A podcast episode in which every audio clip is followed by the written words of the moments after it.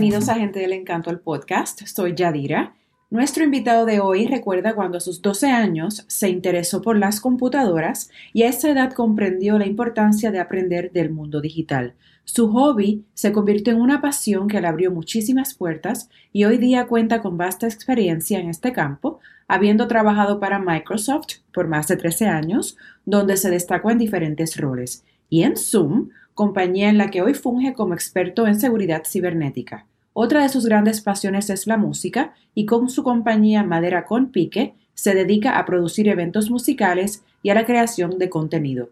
Él es Gerald López Cepero. Saludos Gerald, bienvenido a Gente del Encanto del Podcast, ¿cómo estás? Muy bien, muy bien, gracias por tenerme, ¿cómo estás tú? Muy bien, muy bien, no, gracias, un honor tenerte aquí con, con nosotros. Eh, Gerald, tú trabajas y tienes un puesto muy importante en una compañía que casi todos conocemos, especialmente conocimos durante la pandemia, Zoom, donde estamos ahora mismo tú y yo, eh, donde eres el Senior Threat Detection Engineer, o si lo fuéramos a traducir, el ingeniero principal de detección de amenazas, algo, algo parecido. Es un título bastante abierto, ¿no? Pero, pero sí, Sí, eso es correcto. Entonces, cuéntanos, eh, ¿en qué consiste tu trabajo y cómo tú llegaste primero al área de Seattle, que sé que tú te divides entre Puerto Rico y Seattle bastante, y, segundo, a, Zoom? Sí, mira, yo, yo empecé eh, desde, desde, bien temprano en, la parte de las computadoras y el mundo de IT y tecnología y todo este tipo de cosas, ¿verdad? Para hacerte cuento, ¿verdad? Algo corto, pero darte un poco de trasfondo yo empecé, a mí me empezaron a gustar mucho las computadoras desde que mi papá, que es una de las personas que más admiro, y no porque sea mi papá, pero eh, compró una, la primera computadora y, y llegaron a, a, casa, eh, y, y, ahí pues me introduje en lo que eran las computadoras y, y mi, mi, interés, no, yo, yo tenía como algunos 12 años cuando eso. Y mi interés eh, originalmente fue por, por, jugar, ¿no? Me gustaba la parte del game. Claro pero eh, entre una cosa y la otra, pues me fascinó la computadora porque empecé por, por jugar, pero aprendí, pues, además de jugar, todas las otras cosas que puedes hacer en la computadora, todo tipo de trabajo, todo tipo de integraciones que puedes hacer. Eh, el Internet fue algo que a mí me fascinaba, o sea, la comunicación con, con todas las personas. Y pues por ahí empecé. Eh, y, y, entonces me, me, me, despertó mucho la curiosidad y, y, mi entender en ese momento como, como, como un niño, ¿no? Entrando a la adolescencia, era que hacia allá era donde iba el mundo. O sea, yo, yo lo que pensé fue como que, mira, todo, todo va a terminar siendo digital de alguna manera. Y, y lo que es la comunicación entre diferentes equipos, eh, tú sabes, las computadoras, el mundo digital, pues está para quedarse y, y es, todo va a evolucionar a eso. De eso, pues, ¿verdad? Se, se, se podía ver venir, ¿no? Quizás pero pues a lo mejor nadie nunca pensaba que íbamos a estar como hoy en día, ¿no? Que pues, ahora mismo todo el mundo tiene una computadora en el, bolsillo, ¿no? Con el celular y están hasta los web. ¿De alguna manera todo el mundo depende o tiene algún tipo de interacción con alguna computadora en su día a día, ¿cierto? Correcto, correcto, y todas están intercomunicadas y todo eso. Y, y mi, mi, mi, pensamiento de como niño fue que, que, que yo decía como que, wow, el, el, la persona que logre ser un, un duro, como decimos en Puerto Rico, o logre pues eh, ser, ser, bueno en esto, va, sea, las posibilidades van a ser infinitas. So, así fue que empecé. Em, empecé eh, a coger eh, unos cursos de computadora cuando tenía como 15 años. Eh, me, me, interesó ya más, sea, ya más allá de jugar y pues yo quería pues armar mi propia computadora, quería arreglar la computadora, quería aprender sobre programación, todo ese tipo de cosas. Y, y, y, y tuve algunas amistades y algunos algunos mentores que, que, que, me ayudaron y, y, cuando yo estaba en la escuela intermedia, da la casualidad que habían unos negocios cerca de la escuela y había un negocio que era de computadoras y, y era un training center también. Y allí pues fue donde, donde comencé y hablé con mi mamá y mi papá y le dije, mira, yo quiero hacer esto. Y ¿En qué pueblo fue esto? ¿Dónde tú creciste? En, en Cagua. Y yo estudiaba en un colegio que ya ya hoy no existe. Eh, ahora como muchos, lamentablemente. Otro colegio, sí, como muchos. Pero nosotros siempre, yo y un grupo de amistades, siempre que salíamos de la escuela, pues íbamos a estos negocios. Uno era una pizzería, uno era una tienda de vitaminas, como un estilo GMC, ese tipo de cosas. Eh, y la otra era la tienda de computadores. Nosotros hicimos amistad con los tres, o sea, con los dueños de, los, de esos tres negocios. que by the way, todos los conocimos por medio del negocio de computadoras, eh, porque ellos también eh, cogían las clases, ¿no? Como tenían el training central ahí, pues les interesó también y cogieron, cogieron las clases por las diferentes razones.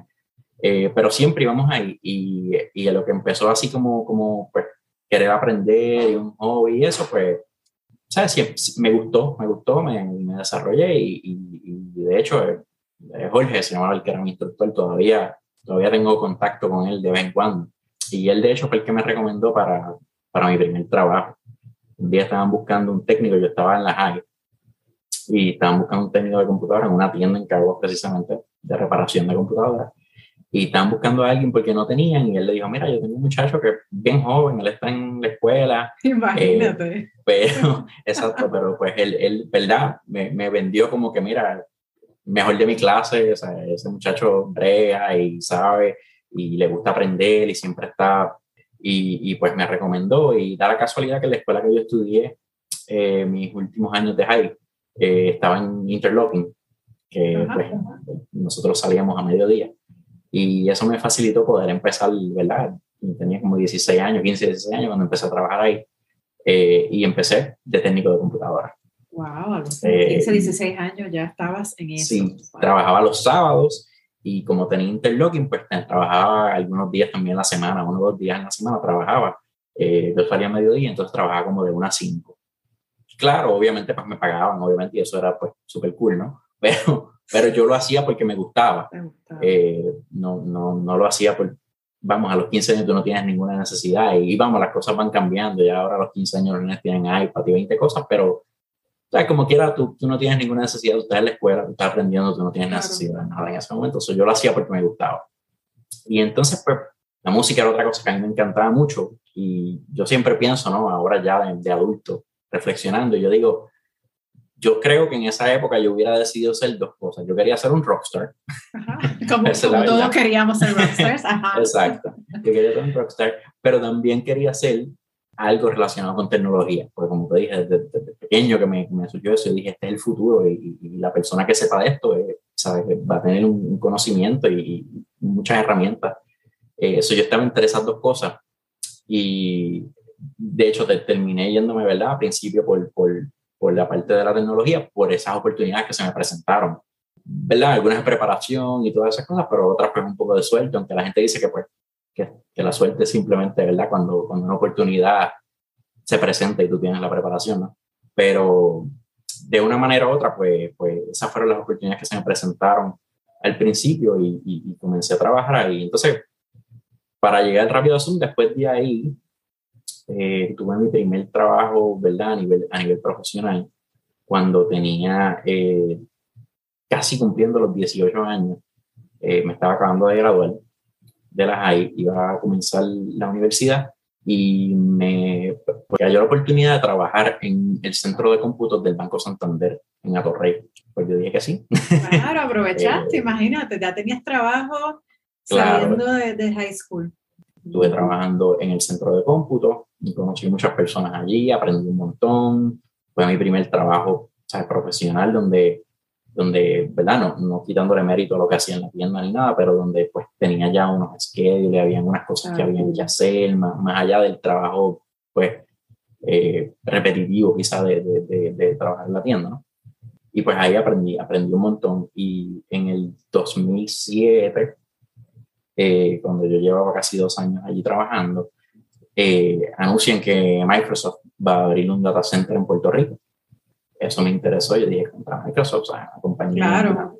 tú sabes, reconocida por todo el mundo, compañía de software más grande de, de, todo, todo, el mundo. Decidí entrevistarme. Hice varias, hice, hice varias entrevistas. El proceso de Microsoft de entrevistas es un proceso bien largo. Eh, by the way, ese centro de cómputo todavía está ahí. Lamentablemente lo van a cerrar en el 2024. Ay, qué pena. Se va, se va de la isla, pero ahí pues continué, continué mi carrera, se, se, me dio la oportunidad de trabajar ahí en Microsoft y yo trabajé eh, casi 14 años en Microsoft. Wow, y entonces eh, cuando entraste en Microsoft, porque tú estudiaste en la Poli, ¿verdad? La, la Universidad Politécnica de Puerto Rico, mejor conocida como la Poli, ¿esto fue antes eh, de, trabajar en Microsoft que tú habías estudiado en, la Poli? Para sorpresa de algunos, yo estudiaba en la Politécnica eh, y trabajaba en Santander, ahí mismo en Torre, que eso era lo mejor. Eh, me quedaba todo bien cerca. Ahora, yo nunca terminé de estudiar básicamente, o sea, yo nunca me terminé de graduarme. Yo estudiaba ciencias de computación eh, sí estudié eh, varias de las cosas, pero nunca, o sea, nunca tuviste esa, esa ¿verdad? suerte y estar en el momento indicado, ¿verdad? Este, en el lugar indicado también, que pues no te hizo falta completar esos estudios porque la vida te puso estas oportunidades de frente también, así que... Sí, básicamente, sí, y, y ¿verdad? Y eso, porque no quiero que suene, ¿verdad? Porque no, no es nada, ¿verdad? No, estamos, no estamos este, fomentando que la gente no estudie, obviamente, simplemente que pues, en el caso tuyo, pues tuviste esa suerte, ¿no? Esa eh, exacto, de vida, que ya tenías trabajo previo a... Y estaba haciendo lo que yo quería hacer y ya tenía, un, ya tenía una, una, progresión, ¿no? Que yo veía en la carrera que, que, era posible. Y lo otro es que pues las cosas también han cambiado mucho y en ese momento eh, en Puerto Rico, pues no, los, currículos, ¿verdad? No, no, estaban tan al día en ese momento, ya eso ha cambiado mucho y hay muchísimos mejores currículos, muchísimas más universidades y, y más cosas. fue una decisión que yo tomé que en el tiempo, pues, era la mejor decisión, o, por lo menos yo lo interpreté así. Y entonces me moví a trabajar en un Macao Microsoft. Estuve, como te dije, casi 14 años en Microsoft. Microsoft yo hice muchísimos roles diferentes. Empecé estando en Puerto Rico, en el centro de cómputo, trabajé en el centro de cómputo por casi cinco años y luego me moví a otras posiciones de analista y diferentes cosas eh, en Puerto Rico mismo, porque se empezó a expandir eh, lo que se hacía allí en, en, Humacao. Y un día el, que era mi jefe en, en de Seattle eh, me dice, mira, yo voy a tener una posición y me gustaría que tú la aceptaras, pero en Seattle y no sé si tú estás dispuesto a mudarte o no. Yo le dije, pues sí. ¿En qué año fue esto y qué edad tú tenías? Esto fue en el 2013, yo tenía 26 años. Okay, que es una decisión bien, bien grande, a una edad, ¿verdad? Donde uno está pues atado tal vez a donde uno es, a las amistades, a todo eso. Exacto. Y tú, decidiste que sí, que te ibas a ir para allá. Yo decidí que sí, sí, era, o sea, yo, yo empecé, como te dije, empecé en el banco cuando tenía más o menos 18 años, en Microsoft empecé a los 20, y hice seis años en Puerto Rico y a los 26 fue que me surgió esa oportunidad y yo dije que sí, ah, lo pensé, porque como tú dices, toda mi vida viviendo en Puerto Rico, yo sé que mucha gente se va por diferentes razones, ¿no? El punto que quiero decir es que yo me fui porque fue una decisión de que yo me quería ir por simplemente explorar cosas nuevas y ver cosas nuevas. O sea, yo no, no tuve una necesidad, y hay gente que a veces tiene una necesidad de irse por buscar mejoras en la carrera. No te voy a decir que no, mi carrera obviamente sí mejoró mucho por eso, pero o sea, yo estaba en una situación que, que estaba bien en Puerto Rico y no, no, no tenía razón por la cual buscarla. Quisiste dar la oportunidad. Exacto, me quiso dar la oportunidad y a mí, a mí me gusta muchísimo viajar y me gusta muchísimo explorar diferentes pues, culturas, sitios, ver diferentes cosas. Este, eso es algo que me, que llama mucho la atención y siempre me había gustado la idea de vivir en otro, en otro lado me terminé yendo en el 2014, pero eso pasó en, el 2013, pero a principios del 2014 fue cuando me, me relocalicé a Seattle. Ahí también hice muchísimos más eh, diferentes roles, pero me, me, me, enfoqué más en lo que es la seguridad. Eh, la seguridad de sistemas a diferentes niveles. Empecé por la seguridad de sistemas a nivel de infraestructura y redes y ese tipo de cosas. Y me fui moviendo a, a, a lo que es este, las aplicaciones y y lo que es el mundo de, de, los antivirus y el malware y todo este tipo de cosas, los diferentes ataques que hay a niveles, pues, a escala grande, corporativo, y lo que es el, el, trading intel y toda la cuestión de, de, ver qué es lo nuevo que está pasando. Y, y suena como una película, el que, el que sabe de esto pues va a entender, pero para no, que lo no. Que te iba, lo que te iba a preguntar era, porque como en aquel momento en que tú eras un, ¿verdad? Un, no eras ni, ni adolescente, 12 años, y entendiste de la importancia y cómo el mundo se estaba encaminando a lo digital. Eh, y obviamente, pues una de las, ¿verdad? De, los, de los temas más importantes eh, de la informática es eh, la seguridad, la cybersecurity. O sea, yo vivo en Washington, D.C. y aquí las compañías de los contratistas, eso es que no dan abasto. Es, es, ese es el tema porque es, un, es, uno de los biggest threats, ¿verdad? Las amenazas más grandes para todos los que trabajamos con networks y con, con estos sistemas. ¿Tú sabías en ese momento en que estabas, empezabas a, a trabajar con esto, cómo iba a crecer este mundo? Yo creo que tenía una idea bastante clara porque, ¿verdad? Cuando te mencioné que, eh, no sé, no necesariamente cómo iba a pasar, pero que se iba a dirigir en, ese, en, ese, en esa dirección. Cuando te mencioné de las cosas, cuando, cuando joven, ¿no? A los 12 y eso, eh, y esto, ¿verdad? La gente que tiene más o menos mi edad y un poquito mayor quizás se van a, cuando yo empecé en esto y estaba en la parte del game y todo esto, eh, la seguridad de los sistemas para los, para, vamos, para los años 2000, los principios de los años 2000 era, era casi inexistente. Y habían unos, uno, como unos gatherings, ¿no? Unos, get together, o lo que sea, como queremos, queremos decir, que se hacían de, de, de, las personas, ¿verdad? Que les gustaba el tech o eran medios nerdy o whatever, que, que se llamaban LAN parties eso era básicamente un grupo de personas que se encontraban y todo el mundo llevaba sus computadoras. Entonces, para que te tengas la idea en la mente, para este tiempo las laptops no estaban a ese nivel, además de que eran muchísimo más caras. Pero para jugar y esto, pues estamos hablando de computadoras torres, ¿no? estamos hablando de 8, 6, 10, 12, dependiendo, hasta 20 personas que, sea, que se encontraban en un sitio y todo el mundo iba cargando su torre con sus monitores y los ponían y todo el mundo se conectaba en un network interno, ¿no? Lo, lo principal que se hacía ahí era jugar. Acuérdate, para este tiempo eh, sí ya había internet, pero el internet no era tan rápido como ahora. So, muchos de, de, de, las experiencias de jugar eran mucho mejor en un área local, o sea, en un network local que no tuvieras que salir al internet para jugar con alguien en, en otra, en otra casa, otro estado, lo que sea. So, se daba mucho esta dinámica y otra de las cosas que se hacía mucho ahí era eh, compartir, compartir música, compartir películas, compartir libros, eh, lo que tú quisieras, ¿sabes? Data. Y pues uno siempre, de, de verdad, de, yo tengo que admitirlo, yo, yo siempre era bien curioso y yo no era, a mí siempre la seguridad me llamaba mucho la atención y yo siempre trataba de ver qué se podía hacer. Y ahí también uno empezaba a ver como, ah, como tú, como tú estamos todos aquí, como no entra la computadora que está al lado tuyo, ese tipo de, dinámica se da mucho. Eh, no, es, no era necesariamente, ¿verdad?, por lo cual se hacía, pero eso pasaba. Y ya desde ahí ya yo tenía, tú sabes, como que la seguridad era algo que siempre me, llamaba mucho la atención. O sea, al igual como te digo, que uno de, yo, ¿verdad? Yo de, de, adolescente quería ser un rockstar, pues también quería ser un hacker, ¿entiendes? Esa era la, palabra, ¿no? Por darle sí, sí, sí, hacker. Y pues me llevó a eso y una vez tuve la oportunidad de hacerlo, ¿verdad? A nivel profesional, pues eh, ya yo, o sea, ya era algo que yo sabía que me gustaba y, que yo tenía pues eh, algo de conocimiento y eso, pues quise seguir aprovechando eso y quise adentrarme más ahí. Me quedé ahí, me, quedé ahí, eh, obviamente hice otros roles y otras cosas, pero bien enfocado en, en, en, lo que es la seguridad. Y cuando me fui para allá, para Seattle, pues me fui a trabajar en un grupo que era totalmente dedicado a la seguridad de, de los productos que hacía Microsoft.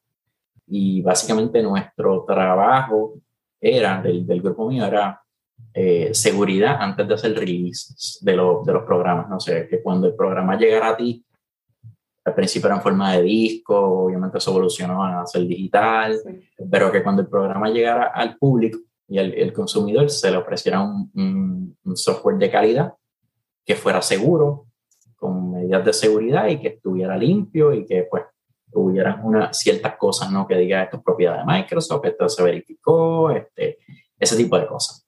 Eso, ese era el enfoque de nosotros y nosotros teníamos mucho enfoque en la parte de lo que era eh, el malware, eh, que son los virus de computadora y todo este tipo de cosas.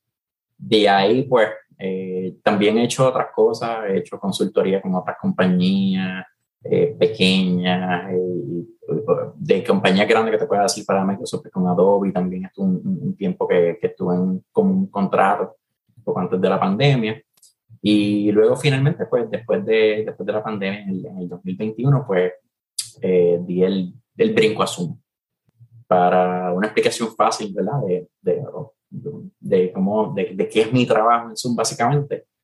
Pues Zoom, eh, sabemos que es una compañía que, en la pandemia fue una de estas compañías que tuvo un crecimiento súper exponencial, ¿no? Y, y, es como todo, ¿no? Es, es, la necesidad en ese momento, como, como nos vimos forzados, ¿no? A quedarnos en la casa. La única manera de conectarnos con el mundo exterior y nuestra familia fue a través de Zoom. Correcto. Eso no, había duda. Y, una pregunta, y verdad que te interrumpa. Yo me imagino que, ¿verdad? Porque ahora estamos más o menos de vuelta a la normalidad, todavía no, ¿verdad? 100%, pero yo me imagino que, que eso no ha disminuido. O sea, ustedes los números en términos de metrics han visto que, que el crecimiento de Zoom simplemente se ha mantenido arriba. Lo que, lo que pasa es que realmente, si, ¿verdad? si tú lo miras de esta manera, lo que la pandemia hizo fue acelerar ese crecimiento. Okay como nos vimos forzados para todo, tener que, que irnos digital para trabajar, para eh, hasta socializar, eh, para muchas cosas, pues mucho enfoque, ¿verdad? A nivel de ingeniería se, se puso ahí y lo que yo te puedo decir, ¿verdad? La, explicación más, más básica es que lo que iba a pasar posiblemente en algunos 5 o 6 años de evolución normal que tuvieran los productos, pasó en uno y medio. Porque todos los recursos se pusieron ahí. Dijeron, esto es lo que hay que hacer, olvídense de lo otro, esto es lo que hay que trabajar. Y hay cosas buenas y malas en cuanto a la competitividad, ¿verdad? Pero cuando hay necesidad y cuando hay competitividad, eh, es cuando mejor las cosas pasan, ¿no? Porque todo el mundo quiere ganar. Eh, de una manera u otra, ¿verdad? Este, aunque, aunque la realidad, ¿verdad? Es que el humano, pues, siempre quiere, ¿verdad?, competir y, si tú haces algo, pues lo quieres hacer bien, ¿no? En la mayoría de las cosas. Y esa competitividad fuerza, ¿no? sale otro producto con algo y, oye, esta gente está haciendo esto, ¿por qué nosotros no estamos haciendo eso? ¿Cómo nosotros lo podemos hacer? ¿Cómo lo podemos hacer mejor? Y al dedicar todo el enfoque, ¿verdad?, de, de, la mayoría de tu grupo de ingeniería en esto, pues simplemente la, ese, fue exponencial, ¿no? Y, y, lo que iba a pasar maybe quizás en cinco o seis años, pues terminó pasando uno y medio, dos años. Eh, y entonces, ¿verdad? Para nosotros que nos quedamos y continuamos usando Zoom, tal vez muchos de nosotros a, diario, ¿cuál es un consejito que nos puedas regalar, tal vez que nosotros no sepamos, ¿verdad? Este, de seguridad o, de algo que tal vez tú creas que, que todos debemos saber a la hora de usar el Zoom, porque no es solamente darle record o, o join, hay muchas, muchas funciones que uno debe explorar también que uno puede hacer con, con Zoom, así que yo quisiera que nos regalaras una gotita de saber. Te puedo decir, ¿verdad? Depende de lo que vayas a hacer. Zoom tiene un montón de, de, de, capacidades nuevas que siguen saliendo, ¿no? Está para la gente, por ejemplo, que hace, eh, da clases o, o, ese tipo de cosas. Está lo de los breakout rooms, o cuando tienes reuniones bien grandes de mucha gente que puedes segmentar los grupos y puedes hacer este, diferentes cosas ahí, esa, esa, esa es buena. Eh, una cosa, otra cosa que aconsejaría que exploren es los Zoom apps. Eh, mucha gente ve Zoom como un programa de videollamadas y sí, eso es lo que es verdad, lo que le hizo famoso, pero él hace muchas otras cosas y tiene mucha integración con diferentes cosas. Por ejemplo, para darte un ejemplo, un ejemplo quizá a nivel de trabajo, puedes tener una integración con herramientas a lo mejor de manejar proyectos o ese tipo de cosas que puedes hacer cosas mediante estar en una reunión y automáticamente puedes darle update a proyectos, añadir gente, buscar colaboración desde, la misma aplicación sin tener que abrir quizás 20 pantallas. Hay mucha integración, mm. eh, al igual que, por ejemplo, para entretenimiento, gente que da seminarios o los famosos webinars, pues eh, poner jueguitos o poner este polls, ¿verdad? O diferentes tipos de cosas para engage con, con el audio, o si estás buscando respuestas.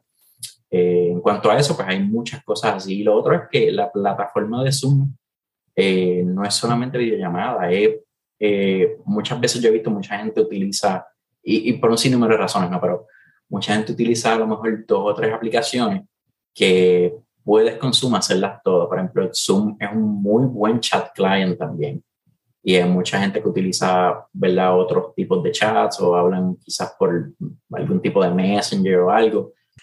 Y entonces el Zoom Phone también, eh, obviamente estamos aquí haciendo una videollamada, pero puedes tener un teléfono también que tú puedes recibir mensajes de texto, tienes un voicemail, puedes hacer llamadas normales, eh, que eso es otra feature que mucha gente no sabe que está ahí y está ahí. Ah, muy bien, tremendo. O sea que puedes la mayoría de las cosas que puedes hacer en un día de trabajo, tal vez, ¿verdad? Si estás en la, en la plataforma de Zoom, pues puedes trabajar en documentos, eh, tener un chat con algún colega, algún compañero, puedes tener una llamada que no necesariamente, porque no todos los días gente queremos verle la cara, ¿verdad? Claro. A los compañeros de trabajo, sino que no tenemos que tener la cámara prendida, así que pues muchas no, gracias. No, o, si, o si vas a llamar un celular, por ejemplo, a un, claro. A un negocio, a un cuadro. Que no tiene la función de cámara en ese momento, funciona como un, teléfono. Como un teléfono. Real. Perfecto.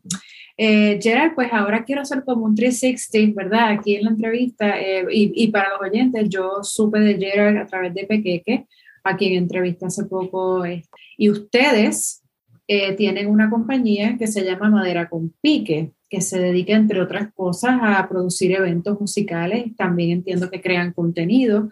Pero pues, ahorita me lo hablaste brevemente, pero ¿cuál es tu historia de amor con la música? en ese momento, ¿verdad? De, joven, pues como te dije, yo estaba en eso de que quería o hacer música o hacer, eh, ¿verdad? Algo de tecnología. Y pues como te dije, las oportunidades que se me dieron en cuanto a tecnología, pues me guiaron más por ese, por ese lado, pero siempre he sido, tú sabes, siempre me ha encantado la música, siempre he estado, he tratado de estar envuelto en, ¿verdad? Las cosas que puedo eh, sobre música y pues eh, la música, por ejemplo, en mi familia hay montones de músicos y entonces, em, empezando por ejemplo con mi papá, mi papá eh, era, era trompetista, eh, soy, fue músico eh, de carrera y tocó con un sinnúmero de orquestas, tocó con Olga Tañón, tocó ¿sabes? Con, diferentes, con diferentes personas. Y eso era algo que él hacía desde antes, ¿verdad? Desde antes de yo naciera. Yo, yo siempre recuerdo cuando era chiquito, cuando llegaba a veces de, de, de, los, de los guisos. De los guisos, Este, tengo también mucha familia. Uno de mis primos, Enrique, que amigo de, de, de Omar también. Eh, él hace música también, tiene su banda y es el único Elvis Tribute Artist que es, o sea, eso es como que oficial de Puerto Rico. Él va allá a Las Vegas, hace el show a veces, va allá a, a Memphis en el Elvis Week y se presenta por allá también y hace muchas cosas y él, él pues él, él canta, él toca este, y hace, hace su, su show de Elvis. So, en la música, ¿verdad? Tengo, tengo varias primas que cantan y hacen diferentes cosas. Y pues siempre pues es algo que he estado ahí. Y eh, a, Omar, ¿verdad? Omar Peque, que yo lo conozco desde hace muchísimos años. Yo lo conocí a él, yo tenía como, como 14 años. Y él tocaba en Lupi. Eh, ahí fue que yo lo conocí. Y una amistad mía, eh, que era un poco mayor que yo, pero que era vecino mío, donde yo me crié, fue el que me introdujo a, a, a Vía Alterna cuando Villalterna había sacado su primer disco. Un día me dijo que, que, me iba a llevar, pero yo, yo tenía 14 años, yo no podía entrar al este, eso no podía ir. Y un día fuimos y conoció mal y desde ese momento, o sea, súper bien, desarrollamos una amistad y él dijo, no te preocupes, que yo voy a decir que tú eres mi primo, para que te dejen entrar. Me quedé con el primo y nosotros nos decimos que somos primos, ya tenemos, tú sabes, como 20 años ya de amistad. Y, y, así fue como yo conocí a Omar y fui el primer show de, de para ese, para ese entonces. Y, desarrollamos una amistad a través de los años, eh, supe de sus, otros, ¿verdad? de sus otros proyectos y eso. Y después cuando él se mudó más, a, cuando, cuando se mudó para allá, para DC, ahí fue que empezamos a hablar más como que, mira, vamos a hacer algo, que él estaba empezando con, con, con su proyecto de solista, ¿no? que él lo había empezado desde Puerto Rico, pero cuando se fue para allá, pues fue que le dio más forma y todo eso. Cuento largo corto, eh, yo siempre había querido salir en la música, pero nunca había hecho nada y realmente, y esto, ¿cómo pasó? En el 2020, sí, en el 2020 yo estaba por allá con él y fui a ver su primer show en, creo que fue en Baltimore. Eh, y días después de eso fue que empezó lo de la, la pandemia como tal, el lockdown eso se quedó ahí y cuando, cuando todo empieza ¿verdad? a mejorarse la cosa un poco más en el, en el 2021, que empiezan pues a hacer shows y esto, pues eh, hicieron eh, el Distrito Music Fest allá en, en, DC. Nada, me dijo que, ¿verdad? que fuera para allá para eso. Y cuando estábamos allá, él, él, él tenía toda su música y toda la cuestión, él había tocado eh, pero pues él se da con la situación de como que, mira, tengo que tocar en, este, en el distrito, eh, necesito montar una banda. Él montó su banda, pero él montó pues como quien dice una banda, ellos bajaron a DC, vamos a practicar, vamos a tocar. Y cuando estaban haciendo eso, que les dice como que, che, está sonando bien, pero hace falta algo, hace falta algo más, necesito a alguien que me ayude con, con las voces, él tiene muchas canciones que son a dúo. Y entonces él viene y me dice, ¿por qué tú no lo haces si tú te sabes todas mis canciones? Y así fue como empezó la, la, la, cosa y, y, la verdad fue la primera vez cuando tocamos en el 2021 en el, en el Fest, pues pues toqué con él, ¿verdad? Y ahí sí, ahí fue como empecé más a, pues, a la parte de performing y eso, pero ya lo de madera con pique, eh, ya estábamos corriendo con eso, ya estábamos trabajando con eso. ¿Y qué proyectos tienen ahora mismo corriendo y a largo plazo con madera con pique? Lo principal, ¿verdad? Y lo voy a tocar suavecito porque sé que me toco par de esas cosas, pero lo principal que, que, que Madera con Pique eh, se enfoca en hacer es eventos y contenidos. Lo que más estamos tratando de hacer es llevar eh, la música obviamente nosotros, pues los tres que han formado Madera con Pique, todos somos boricuas, ¿no? Y, pues obviamente pues, se puede decir que estamos bias a, a eso, ¿no? Eh, y tratamos, ¿verdad? Pero tratamos con, todo, pues, la música eh, latina y, y algunas, obviamente, que sean en inglés y todo, porque es la música en general, ¿no? Pero nosotros tratamos de hacer, este, cuando empezó la idea, fue hacer como un circuito de que bandas, por ejemplo, se pudieran presentar en Puerto Rico y se pudieran presentar en diferentes sitios en la costa oeste, en la costa este, perdón, de Estados Unidos. Y la idea era pues, poder presentar estas bandas por allá y a la misma vez bandos de por allá, pues darle la oportunidad de que sí, que fueran a Puerto Rico también y se presentaran, y ir, moviendo y hacer este tipo de circuito.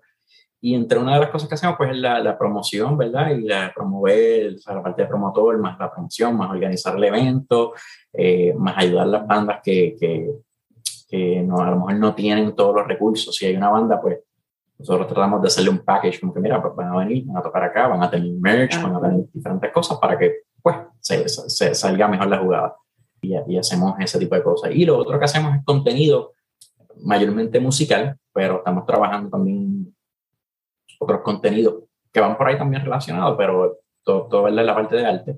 Eh, pero ya sean videos musicales o, o, ese tipo de cosas, pero pues también nos estamos enfocando un poquito más en eso de, del contenido y expandirlo un poquito más a, a, otras cosas que nos gustan.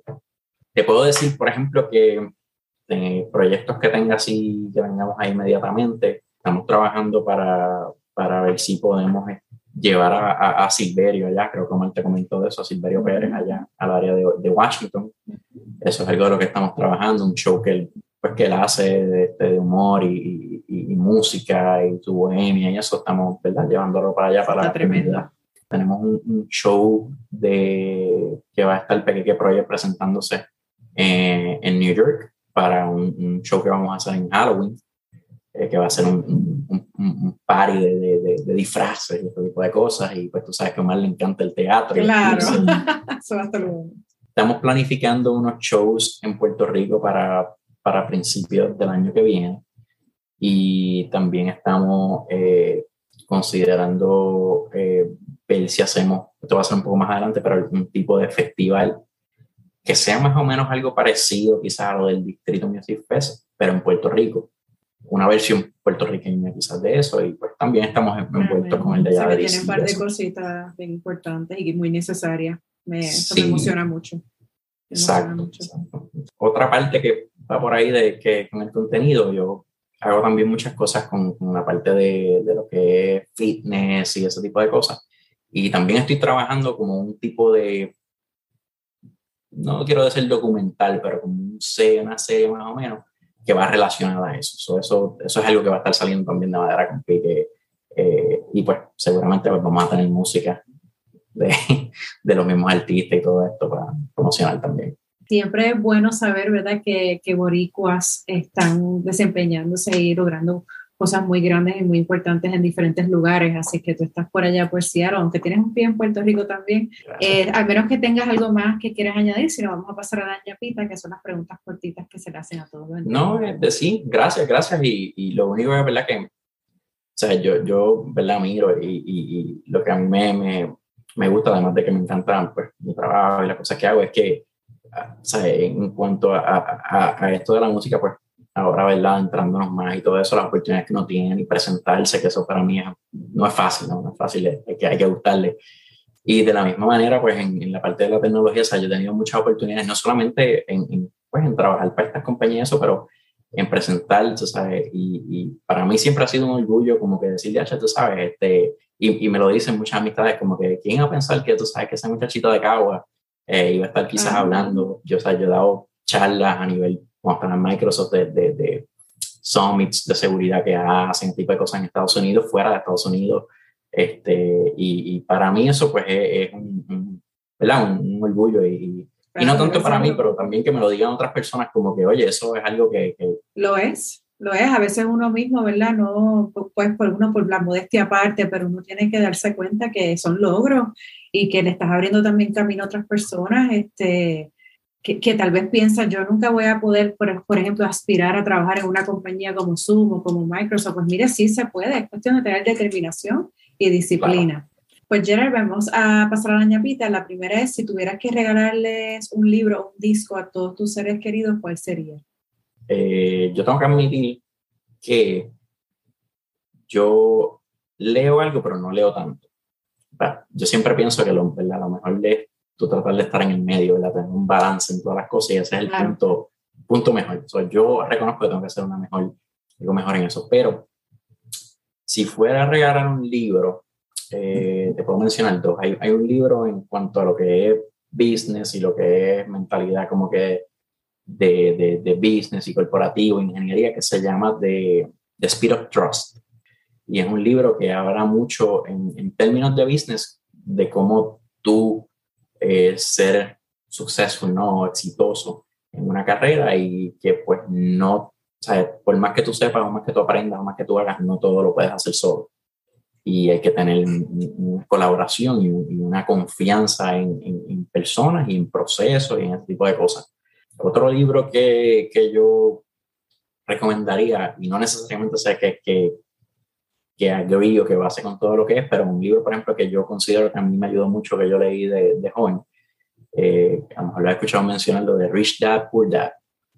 Ah, sí por si a alguien le interesa, es un libro que habla sobre la economía y no, y no necesariamente que sea por el dinero, ¿no? Pero siempre a veces escuchamos gente decir sobre la educación, que pues, la educación financiera es algo que mucha gente no conoce o no se da, o que y está el tema de que si se debe dar esto en la escuela o no, o, cuál es el lugar para esto. Pero sí hay un consenso bien grande que mucha gente eh, admiten que no tienen una educación financiera, no conocen, ¿verdad?, cómo llevar sus finanzas o, o, más allá invertir o en qué o cómo empezar. Ese libro tiene una premisa eh, o una idea ¿verdad? central en que tú debes eh, tratar de, identificar lo que son assets y liabilities, ¿no? Y, y la premisa es que tú debes tratar de siempre tener un asset si quieres tener un liability. Y obviamente debes tener más assets que liability, pero por poner un ejemplo bien sencillo, es como si yo me quiero comprar un carro, ¿verdad? Y el carro paga 500 dólares, ¿qué yo puedo hacer para generar esos 500 dólares para entonces poderlo gastar? Eh, que sea fuera de tu trabajo, ¿no? Porque esa es la idea, ¿no? Que, tú, que te quieran hacer una mentalidad de que tú empieces a invertir y a poner, ¿verdad? La famosa frase esta de poner dinero a trabajar por ti, pero, pero ¿qué realmente significa eso? Yo definitivamente tengo que, ¿verdad? Agree with that, estar, de acuerdo, porque yo llevo un tiempo estudiando eh, diferentes libros, eh, siguiendo diferentes personas que, que, han creado unos módulos ¿no? para enseñar acerca de invertir y que mucho yo hubiera querido haber aprendido todo lo que sé ahora y no, ¿verdad? Falta mucho por aprender en hace, hace 20, 30 años atrás. es algo que no lo enseñan, es algo que uno mismo eh, tiene que buscar la manera de, pues, de, leer, de hablar con personas, ¿verdad? Que, que saben, que conocen la bolsa de valores. La gente no sabe cómo invertir, cómo comprar un stock eh, y todo esto, pues, a pulmón. Todo el mundo debería tener este conocimiento y no, no está accesible para todo el mundo. Así que tú dices eso y es libros como este y otros muchos, ¿verdad? Que existen uno mismo tiene que buscar este, educarse en términos de finanzas. Así que. Claro, claro. A ti va a dar un disco. Voy a mencionar dos. Uno, eh, una de mis bandas favoritas es Slipknot. Y el primer, el primer, disco de Slipknot, que es el self-titled, Slipknot álbum, porque para mí tiene un significado. Ese disco, a mí siempre me ha gustado la música, whatever, pero en la etapa de mi vida, cuando ese disco salió y yo lo escuché, pues tuvo un significado y, es un disco que a mí me, encanta. Eso, ese disco tiene ya como 22 años y todavía yo lo pongo y por, por ese lado ese. Y otro disco que recomendaría, eh, eh, Mad Love de Robbie Draco. Eh, ¿Tienes una frase, una cita que sea tuya de otra persona que te guste mucho? Hay un, una, una, sí, una cita que me dijo una vez un, amigo mío y, y, fue más o menos en son de relajo, pero y aunque es una frase que, que, que siempre se me ha quedado y, y, yo pienso que tiene mucha lógica cuando tú ves las cosas de esta manera, ¿no? Como hablamos ahorita, un balance, pero... Y un día él, yo creo que fue el papá del que se lo dijo, no, no recuerdo, pero un día él me dijo, yo te voy a decir algo que a mí me funciona. Y él me dijo, la frase es, la vida es fácil y uno es el que se la complica. Y aunque eso no es 100% de verdad, la realidad es que hay muchas cosas que uno mismo es el que se pone la presión. Eh, cuando la gente, por ejemplo, piensan que algo va a pasar y como, como decimos, se va a un vaso de agua, de cosas que no han pasado. Y, yo, creo que la mayoría de la gente vive de esa manera. Sí, sí, yo siempre digo a la gente como que frena un momentito, sí es bueno que tú evalúes las posibilidades, pero ahora mismo te estás yendo en... en, en te digo yo, te estás peliculando. Sí, sí y, ya tienes, ya, ya en lo que estás pensando, tienes 20 problemas nuevos que la razón de esos problemas aún no ha pasado y quizá nunca pase. Así mismo es. Y, y, para mí, o sea, la, la, energía que tú gastas y el tiempo, o sea, el pensamiento y lo que eso te puede crear, eh, es algo que... Eh, es totalmente cierto. Es algo que el tiempo, para mí el tiempo, ¿verdad? Es, es, una de las cosas más valiosas que uno puede tener, si no la más. Sabes si es bueno que tengas consideraciones que puede pasar y que no, y que estés, que estés aware, ¿no? Que estés, de que de cuáles son las cosas, pero no te vayas 20 pasos adelante en eso si si son problemas y está gastando tu energía ahí. Estoy completamente de acuerdo. Por eso es que hay que vivir en el presente, porque el, el, pasado ya pasó y el futuro no ha llegado. Vamos a enfocarnos en lo que tenemos de frente. Eh, ¿Qué es algo de ti o de tu vida que podría sorprenderle a, a, las demás personas? Bueno, fíjate, en cuanto a la parte profesional, como te dije ahorita, cuando yo le digo a mucha gente, no, yo nunca terminé los estudios, eso, eso sorprende mucho, mucha gente. Otra cosa que le sorprende mucho a gente cuando conozco es que yo no sé nadar. Y la gente, especialmente, ¿verdad? Uno, por igual, cuando uno va afuera, no entienden cómo es posible que tú hayas crecido en una isla que está rodeada de agua y no sepan nadar. Pero pasa más de lo que la gente se cree. Eh, en años recientes, ¿qué nueva creencia, comportamiento, práctica mejoró, mejoró considerablemente tu vida? Lo que te mencioné ahorita, la parte de, de, de deportes y fitness y nutrición, este tipo de cosas, cuando yo era más joven, estaba en las A y ese tipo de cosas, yo era bien activo, me gustaba, yo jugaba deporte, era bien activo. Y luego con los años, ¿no? Sí, a veces la vida se complica un poco, uno se va en otras cosas, no, no le presta atención. Y, y tuve un tiempo que estuve bien fuera de todo eso. Y desde que lo retomé, te puedo decir que es algo que me ha ayudado o sea, en todo, porque a veces la gente piensa que, que esto es por algo, por verse mejor o por hacer algo, pero la realidad es que todo, o sea, el, el, el, tener buenos hábitos en cuanto a todo siempre te ayuda y te ayuda en todos los aspectos de tu vida, ¿sabes? Tu mood mejora, tu ánimo mejora, ¿sabes? Hacer ejercicio, ¿sabes? no solamente es por, porque tienes fuerza o te veas mejor, pero por, por cómo te sientes, por tu salud y esas cosas, ¿sabes? El dormir bien, por ejemplo, y estar descansado y, y todas esas cosas te ayudan en tantas otras cosas.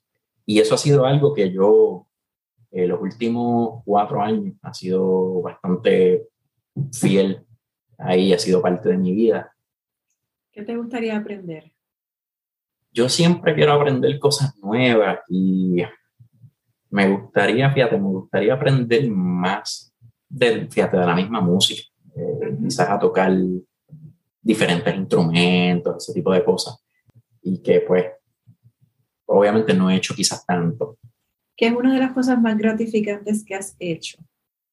En el área, por ejemplo, profesional, a mí me gusta, siempre que yo he completado proyectos que han sido cosas grandes, y no, necesariamente porque sean grandes, ¿no? pero es porque entiendo que el impacto que tienen va fuera de lo que estás quizás haciendo, en cómo eso puede ayudar a otras personas o cómo puede ayudar a ti. Eh, siempre que, que, que, he completado eso o que he dado algún tipo de, de, de training, ese tipo de cosas, que siento que, que mediante lo que estoy haciendo, estoy haciendo, ¿verdad? El propósito quizás de la compañía o personal o lo que sea que esté trabajando en ese momento, pero a la misma vez le estoy dando más oportunidad a la gente de que, de que o aprendan o se beneficien o que esto cause, ¿verdad? Más, más efecto, pues esas son cosas que a mí me, me, hacen sentir bien.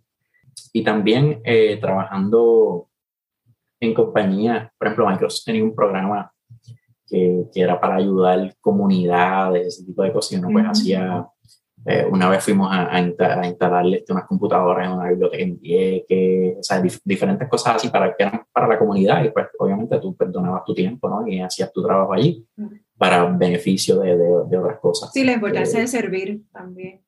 Exacto, sí. Y, darle, y dar para atrás a, la comunidad.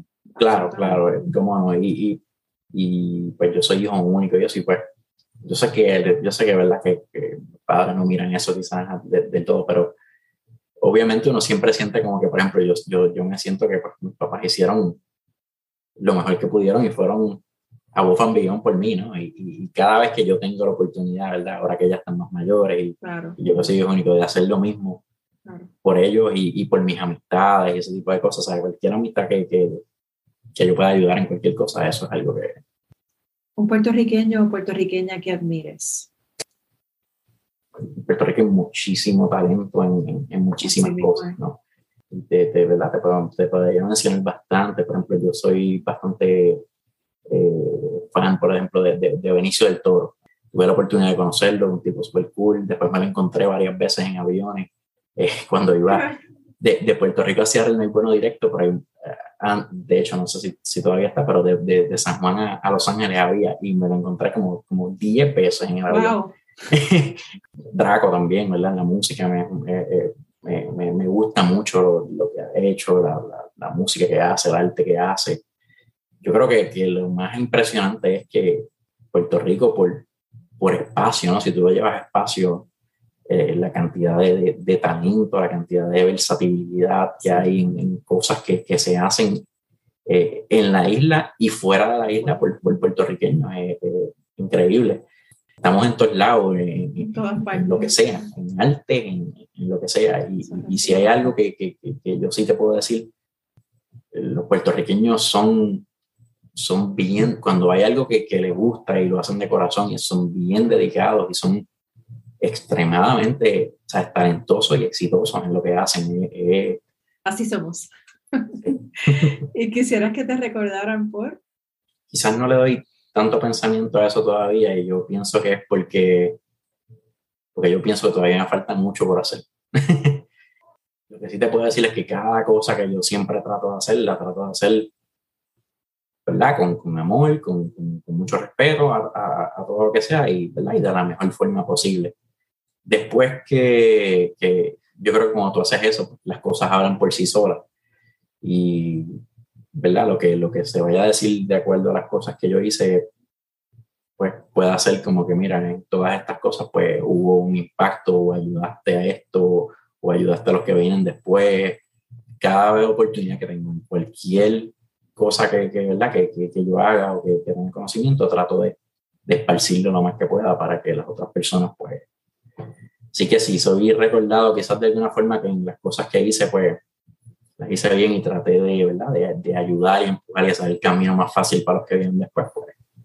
¿Cómo las personas, ahora sí, Gerald, cómo las personas te pueden seguir en las redes y a tu proyecto Madera con Pique también?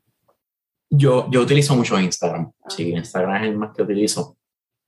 Eh, mi nombre, eh, Gerald, eh, LST, pues esas son las iniciales de mi, de mi apellido. Pues Gerard, quiero darte las gracias nuevamente por el ratito, por los proyectos. Quiero desearte mucho mucha suerte y mucho éxito en todos esos proyectos que tienes junto al pana Omar y, y, al otro compañero Gato Madera, también con Madera con Pique y también mucho éxito con, ¿verdad? con tus trabajos eh, a diario de, de Zoom, que sigas creciendo en esta área y aquí estamos, esta plataforma siempre disponible para tus proyectos futuros también. Cuando, cuando quieran, tengan algo que quieran compartir, ya saben que estamos. Mil gracias, mil gracias, mil gracias por la invitación y por el ratito. Y sí, vamos a seguir haciendo diferentes cosas y, y nos mantenemos en contacto. Muchas gracias y un abrazo fuerte.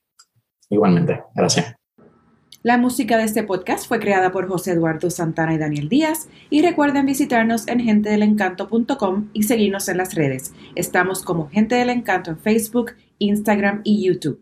Y si te gustó este episodio y te encanta Gente del Encanto el podcast, déjanos un review en cualquiera de las plataformas en que lo escuchas. Muchas gracias por escuchar y muchas bendiciones.